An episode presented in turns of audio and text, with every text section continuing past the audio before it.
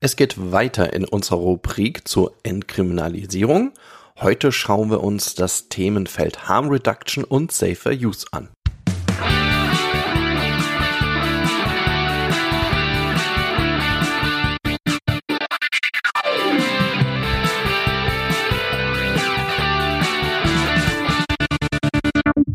Herzlich willkommen bei Freiheit ohne Druck. Mein Name ist Dirk Kratz und ihr seid in unserer Rubrik Entkriminalisierung gelandet. In dieser Rubrik schauen wir uns die Kampagne von My Brain My Choice an entkriminalisierung.info. Das ist die Seite, da findet ihr 13 Forderungen dazu zur Entkriminalisierung von Menschen, die illegale Substanzen konsumieren, illegale Drogen konsumieren, wie auch immer. Also Sprache macht natürlich auch eine ganze gewisse, ja, ein gewisses Themenfeld aus. Aber hier in diesen 13 Forderungen geht's um rund um, ja, wie könnte Entkriminalisierung gestaltet werden in Deutschland. Wichtig, es geht nicht um Legalisierung, sondern es geht um Entkriminalisierung. Das sind nochmal zwei, zwei Unterschiede. Also Entkriminalisierung bezieht sich auf, ja, hier in diesem Falle auf die KonsumentInnen von Substanzen.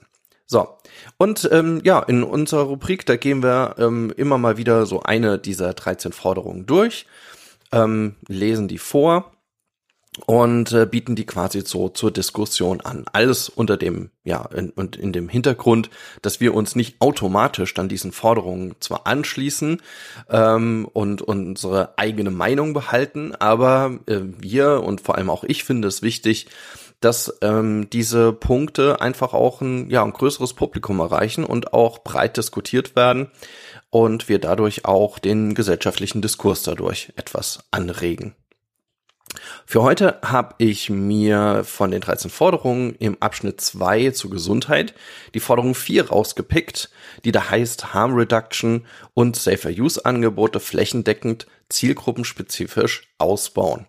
Ja, und jetzt lese ich, lese ich die einfach mal vor und sage danach dann noch so ein paar Sätze dazu. In der Forderung steht, für soziale und gesundheitliche Konflikte gibt es sozial- und gesundheitspolitische Antworten. Verfolgung durch die Polizei ist nicht Teil der Lösung, sondern führt oft erst zu Problemen. Die Lücken des Hilfesystems müssen geschlossen werden. Nicht nur legen die Bundesländer unterschiedlichen Wert auf wirksame Drogenhilfe, sondern auch das Stadt-Land-Gefälle ist fatal. Wo es bereits an allgemeinmedizinischer Versorgung mangelt, betrifft es die suchtmedizinische Versorgung umso mehr. Wirksame Drogen- und Suchthilfe ist akzeptierend und ergebnisoffen. Sie zwingt weder Therapieform noch Therapieziel auf. Ob Abstinenz, Teilabstinenz, nur bestimmte Substanzen, während andere weiter konsumiert werden, oder medikamentengestützte Behandlung bei Heroinabhängigkeit. Die verschiedenen Therapiearten müssen flächendeckend zugänglich werden. Flächendeckend heißt auch im Gefängnis. Das Recht von inhaftierten Personen auf äquivalente gesundheitliche Versorgung darf nicht weiter übergangen werden. Weitere Mängel in der gesundheitlichen Versorgung und Prävention von gesundheitlichen Schäden sind zu beheben, um das Recht auf gesundheitliche Versorgung von Personen, die illegale Drogen nehmen, sicherzustellen. Und jetzt kommt eine kleine Aufzählung. Ich in der im, ähm, in diesem Punkt, es sind jetzt zwar keine ähm, einzelnen Zahlen genannt, ähm, ich nenne die aber trotzdem, damit es klar wird, dass es um die unterschiedlichen Punkte, dass es sich um unterschiedliche Punkte handelt. Also, was sind die weiteren Mängel? Erstens, die Genehmigung von Drogenkonsumräumen darf nicht mehr vom Willen der Landesregierung abhängen. Paragraph 10 Bundes ähm, äh, Bundesbe äh, Bundesbetäubungsmittelgesetz bedarf einer grundlegenden Überarbeitung. Der formelle Übertritt von Jugendhilfe zum Gesundheitssystem für Erwachsene darf keine negativen Auswirkungen für Personen haben, die sich in der Behandlung befinden. Das war schon der zweite Punkt. Der dritte Punkt, gleichzeitige Behandlungsangebote von Sucht und psychischen Krankheiten wie Depression oder Angststörung muss zur Normalität werden. Und der vierte Punkt und letzte Punkt, Harm Reduction Maßnahmen müssen ausgebaut werden und umfassen, Doppelpunkt, sauberen Konsumutensilien an Vergabestellen und Automaten, medikamentengestützte Behandlung mit Substituten und Diamorphin, Naloxon, Nasenspray, Informationsmaterial über Safer-Use-Praktiken und Material, die typische Wirkung und Dosierung von Substanzen sowie zum Umgang mit Notfällen. Punkt. Das war diese doch recht lange Forderung 4 im Abschnitt 2 Gesundheit. Naja, und wie ihr gehört habt, werden hierbei sehr, sehr, sehr viele Themen angesprochen, die hier subsumiert sind. Man könnte quasi aus der 4 wahrscheinlich noch mal so, hm, noch mal so mindestens fünf fünf weitere Forderungen irgendwie ableiten. Ich versuche mal auf ein paar Punkte einzugehen. Ihr könnt mir aber auch gerne eure Punkte zu diesem, zu diese, dieser Forderung 4 auch gerne in die Kommentare schreiben oder auch zusenden. Was ist eure Ansicht dazu?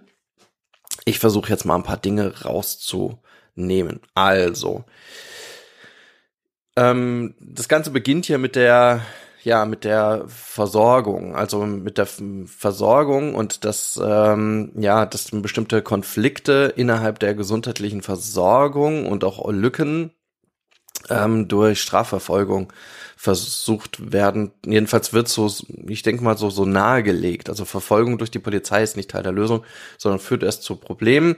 Naja, es ist ja auch nicht nur die Polizei, die hier verfolgt, sondern die Justiz an sich. Die Polizei, ja klar, die hat den Auftrag als Exekutive, aber justiziabel wird's ja dann erst, vor allem wenn, wenn dann auch ein Verfahren eröffnet wird, etc.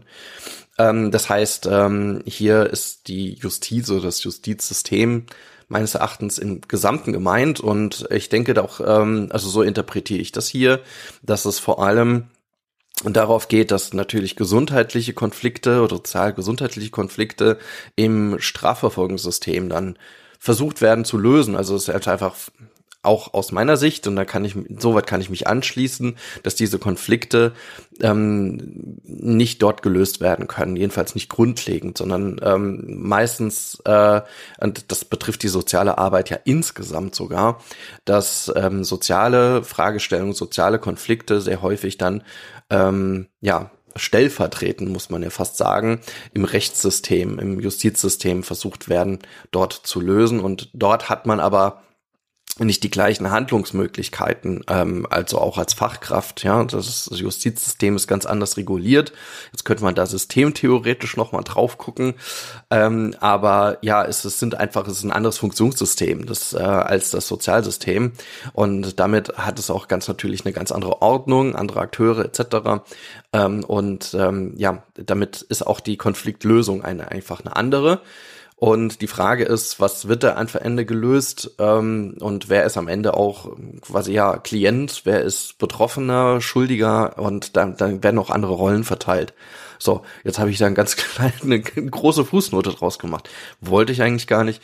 Im, Grunde nur bestätigen, dass ähm, man eigentlich besser auf der Seite des Hilfesystems versucht, die Lücken so gut als möglich zu schließen. Ich glaube, da kommen wir dann zu einem anderen Systemproblem, ähm, nämlich die Frage, ob überhaupt alle Lücken so nachhaltig geschlossen werden können und immer zu sind. Das glaube ich nämlich nicht. Allerdings muss man schon sagen, ähm, das ist auch meine Erfahrung, habe ich glaube ich auch an verschiedenen anderen Stellen schon gesagt, dass es im deutschen Sozialsystem ähm, eine schon sehr starke Versäulung gibt. Mit also Versäulung meint, dass Hilfeleistungen sehr stark ähm, auf ähm, ja gesetzliche Leistungspakete oder Leistungs ähm, Leistungszusagen ähm, ähm, aufgebaut sind. Und für so eine Leistungszusage, da muss ich natürlich auch äh, zu einem bestimmten Klientelbereich gehören. Also ich muss zu einer bestimmten Zielgruppe gehören. Deswegen wird dann häufig am Anfang erstmal die, an, der Anspruch geprüft in Deutschland. Hat jemand Anspruch auf eine bestimmte Leistung? Und das geht dann nach einem bestimmten Hilfesystem.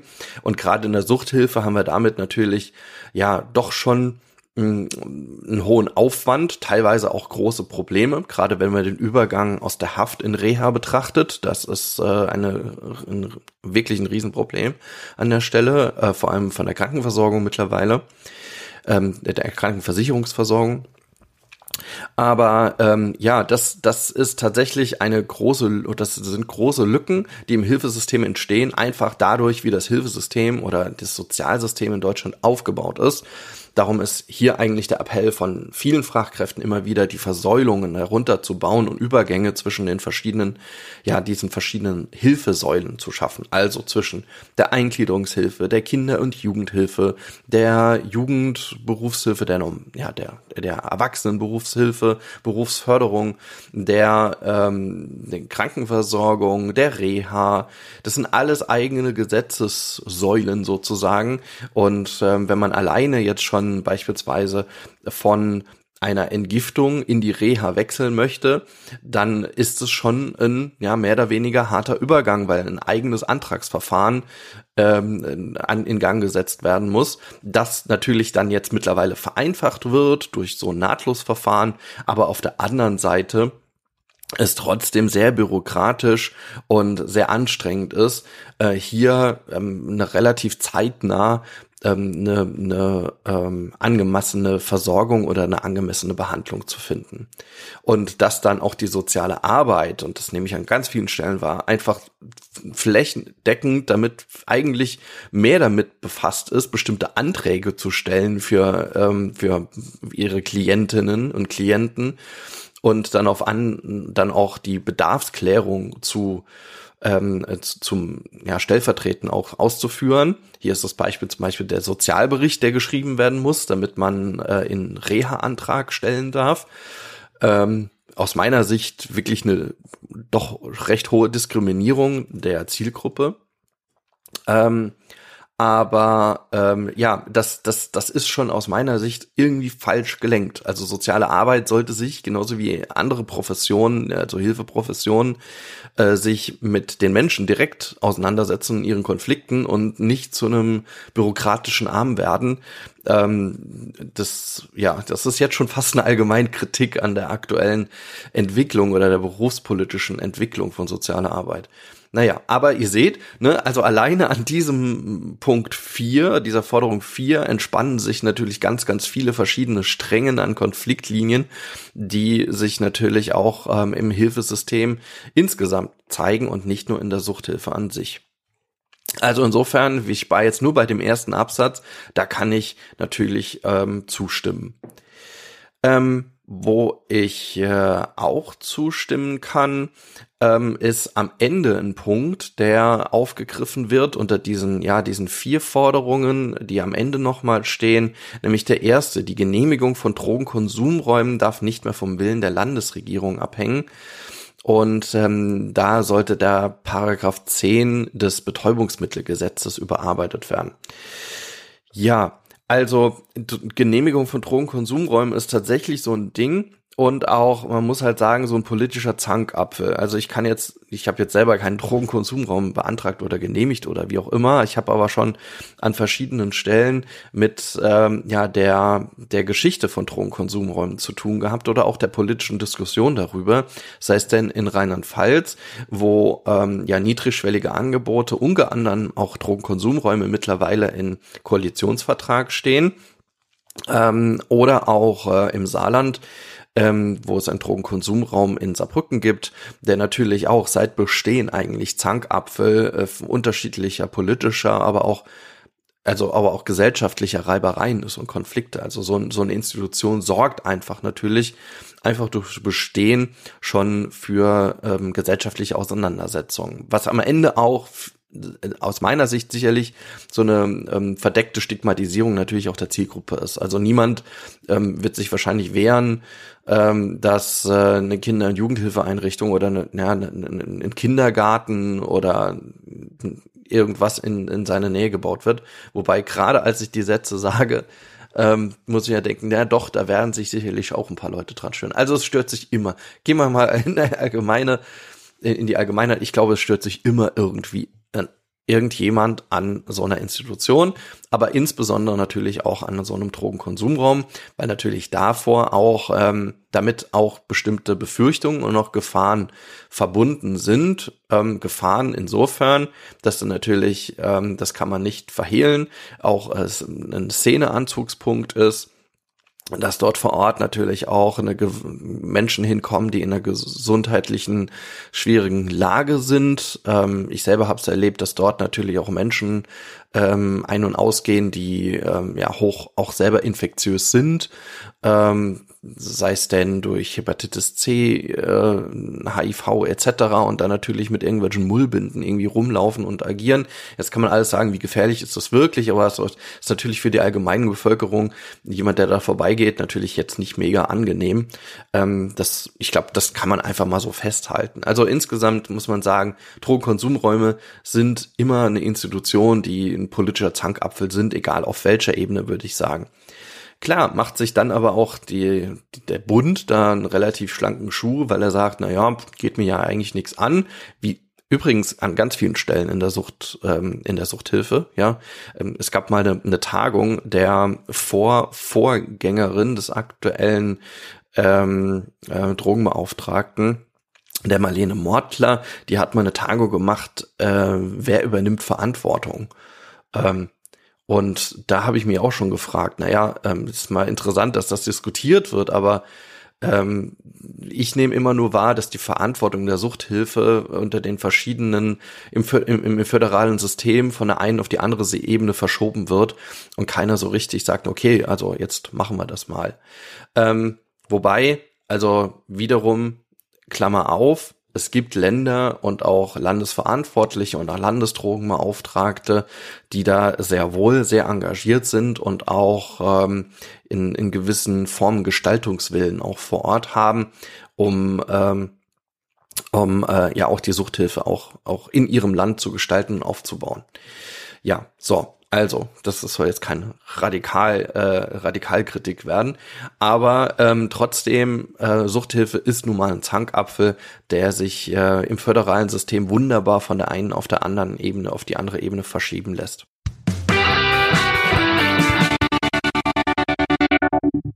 Hey Leute, eine kurze Info zwischendurch. Wir wollen, dass unser Podcast werbefrei bleibt und Daher haben wir eine kleine Spendenseite eingerichtet bei Better Place. In den Show Notes ist der Link. Klickt doch da drauf und lasst uns eine kleine Spende da. Danke und jetzt geht's weiter.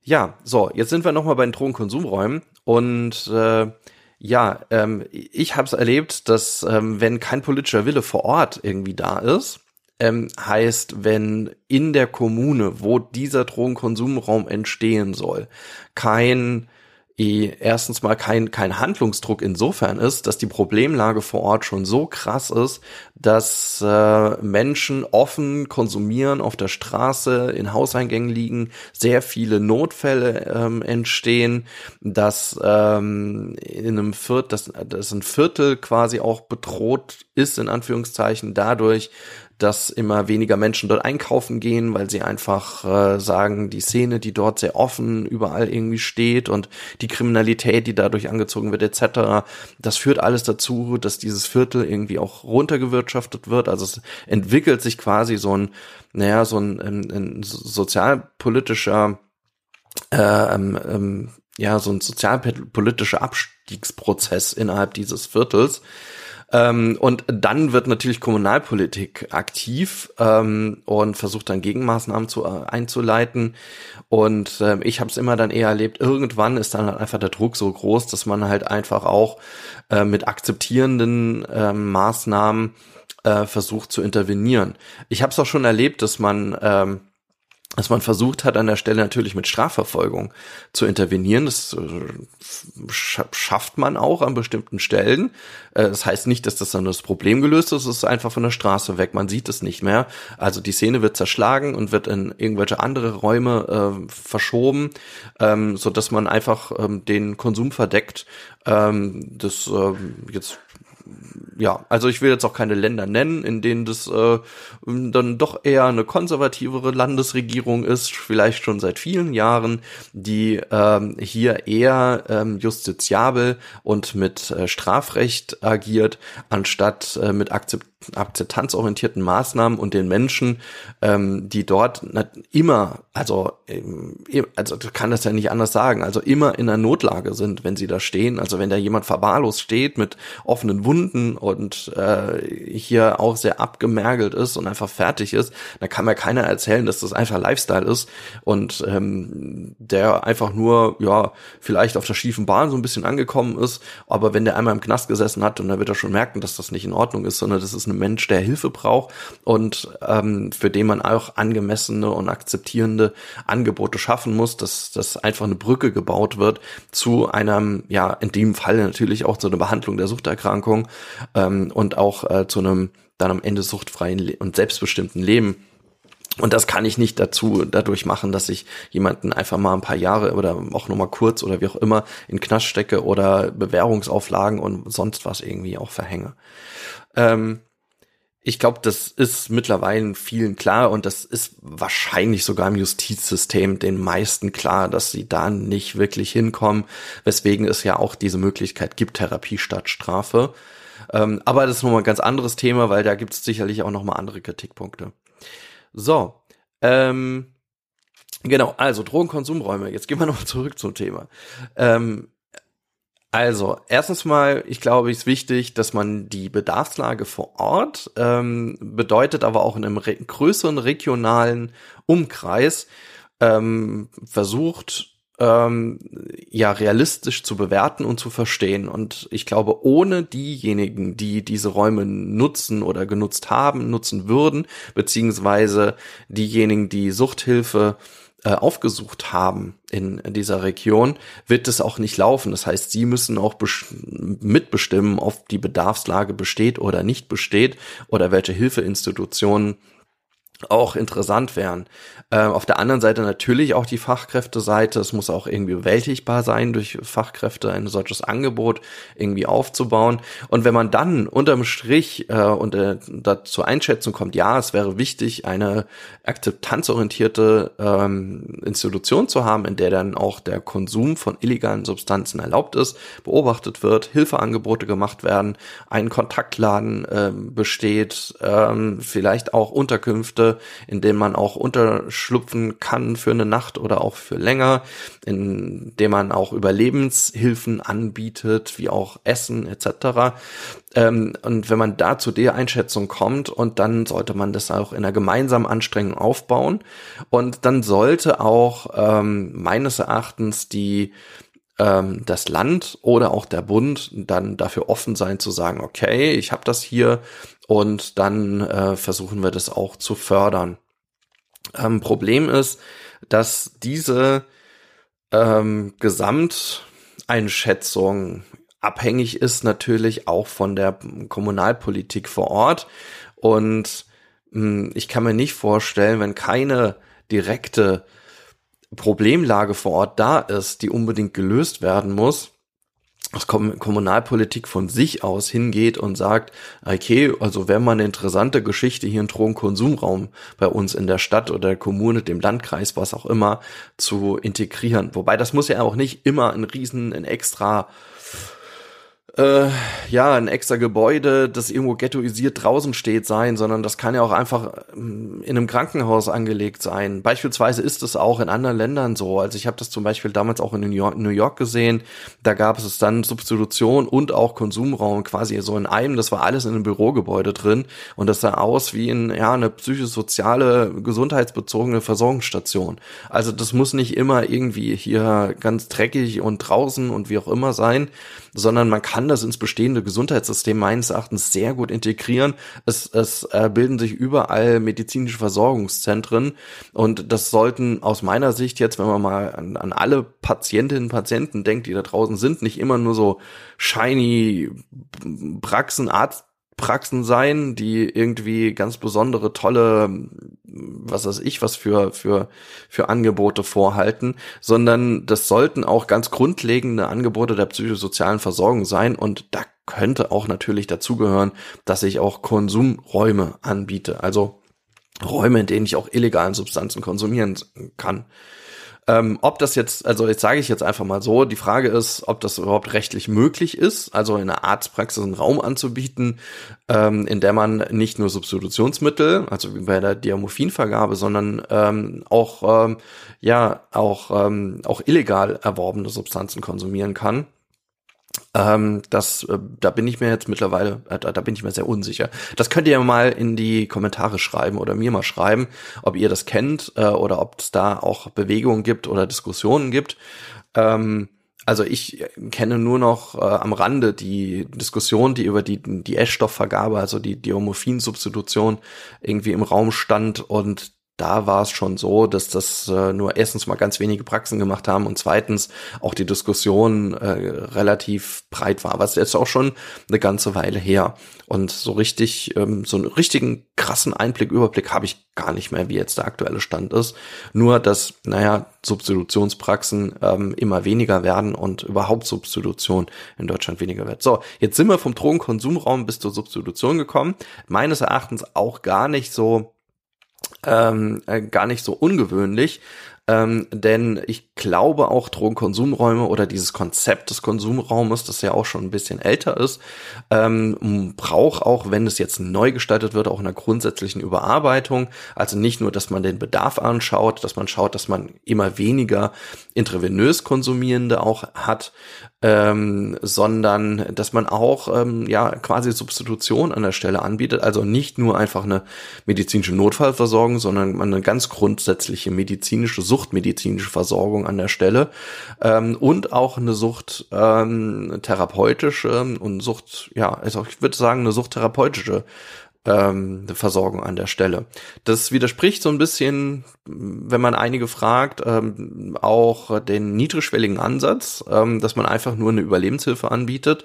Aber ich finde auch, es, es gehört zu einem modernen Ansatz, dass sich auch gerade Menschen in dieser Lage immer wieder und auch aktiver, vielleicht auch sehr nervig, auch Hilfeangebote immer wieder macht und ständig macht und die dann auch immer wieder drauf anspricht und so ein bisschen pusht ähm, und ähm, dann dazu sorgt, dass man nicht ständig in, dass diese Menschen nicht ständig in dieser Lage bleiben, dass sie den Drogenkonsumraum einfach nur zum Konsum äh, aufsuchen, sondern dass man ihnen auch aktiv äh, immer wieder Hilfe anbietet und sie dadurch auch immer wieder motiviert, ähm, Hilfe auch anzunehmen. Irgendwann wird sicherlich die Hand auch mal genommen und man äh, versucht auch da einen Ausstieg irgendwie zu finden.